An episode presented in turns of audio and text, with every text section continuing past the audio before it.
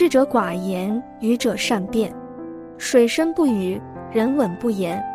《周易》有云：“吉人寡言语，造人之词多。”一个人越是心浮气躁，越爱在言语上与人争个高下；而一个人越成熟，就越沉默，越低调。一越无能的人，越爱言语胜人。知乎上有个问题：你见过的情商最低的行为是怎样的？有个高赞回答写道：“始终要在言语上胜过别人。”王蒙早期写的一篇小小说《雄辩症》，讲的是一位患了雄辩症的病人看医生的场景。病人来到诊所看病，医生礼貌地请他入座，病人不乐意，为什么要坐呢？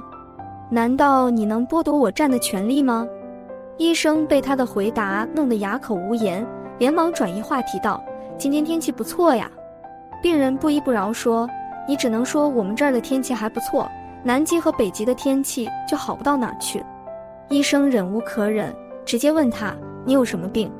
病人反而继续回怼道：“你只能说我身体的哪个器官有什么病，你不能说我这个人有什么病。”无论医生说什么，病人都会找到借口怼回去。这看似非常荒诞的一幕，在我们身边却并不鲜见。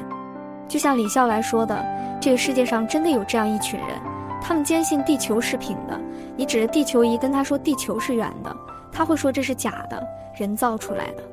你把宇航员在太空拍的照片拿给他看，他也会继续反驳：对呀，照片上就是平的吗？他们会故意挑刺，哪怕最终违背了事实，也要硬着头皮把黑的说成白的。你如果想跟他们辩个对错，他们甚至会一直喋喋不休，直到占领言语的高峰，让你认输为止。最后，你不仅没能说服对方，反而因此伤了自己。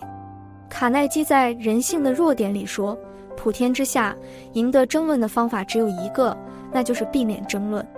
无意义的争辩没有真正的赢家，在语言上争高下是情商低的表现。成年人最大的自律，就是克制自己言语胜人的欲望。二，能沉默的时候，千万别争辩。看到过这样一个故事。”从前有位棋坛大师，远近闻名。有一次，有人拿着棋盒前来拜访他。你这么懂围棋，那你能看出棋盒里有多少枚棋子吗？大师笑了笑，黑子一百八十一枚，白子一百八十枚，总共三百六十一枚。那人反驳道：“不对，只有三百六十枚。”然后他拿出手里藏着的一枚棋子。大师的学生见他前来找茬。便和对方争吵起来，双方谁也不服谁，争辩的声音也越来越大。过了一会，大师便主动认错道：“的确是我能力不足。”那人听闻后，心满意足地离去。学生不解，明明是他上来挑事，老师您为何要认错？大师笑着说道：“既然你知道他是来无理取闹的，为什么还要和他纠缠下去呢？如果不让他满意。”争了三天三夜，他也不会走的，反而浪费了彼此时间。夏虫不可语冰，和不同层次的人争辩，不过是一种无谓的消耗。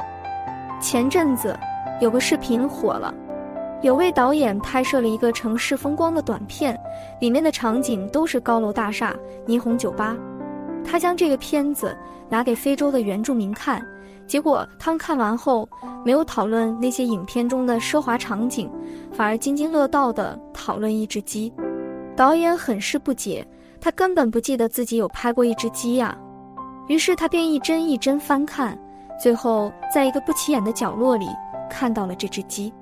原来看片子的非洲原住民根本没有见过高楼大厦、霓虹酒吧，他们只见过鸡。每个人的认知水平不同。不在同一个层次的争辩，就如同对牛弹琴，你和他讲太多的道理，他们根本就听不进去。有一句话说的特别好，成熟的一个标志，就是不再急着与人争辩自己的看法，逐渐明白，不是所有人都生活在同一片海里。成长大概就是，以前被人误解或看法不一样时，恨不得揪住对方衣领说个三天三夜，现在不了。如果你不能理解。那我就掉头而走。三，越优秀的人越喜欢沉默。墨子，墨子后语中有一段对话：秦子问曰：“多言有益乎？”墨子曰：“蛤蟆、蛙蝇，日夜恒鸣，口干舌痞，然而不听。今观臣鸡，食夜而鸣，天下震动。蛤蟆和苍蝇整天叫个不停，却没人想听他们的声音。雄鸡平时沉默，只要清晨打鸣，便声震天下。所谓不鸣则已，一鸣惊人。很多时候，沉默往往比喧嚣更有力量。在明朝那些事中，作家当年明月提到过一个问题。如何判断一个军队是否足够强大？他说：“看一个军队是否强大，不仅要看他的装备系统、指挥系统等等硬实力，更重要的是要看他是否具有一种素质。这种素质就是沉默。最强大的军队，往往都是一支沉默的军队。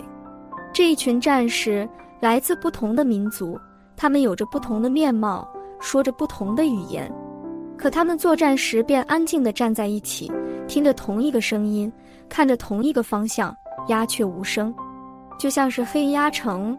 他们一言不发，但是四周弥漫着的是呼之欲出的士气。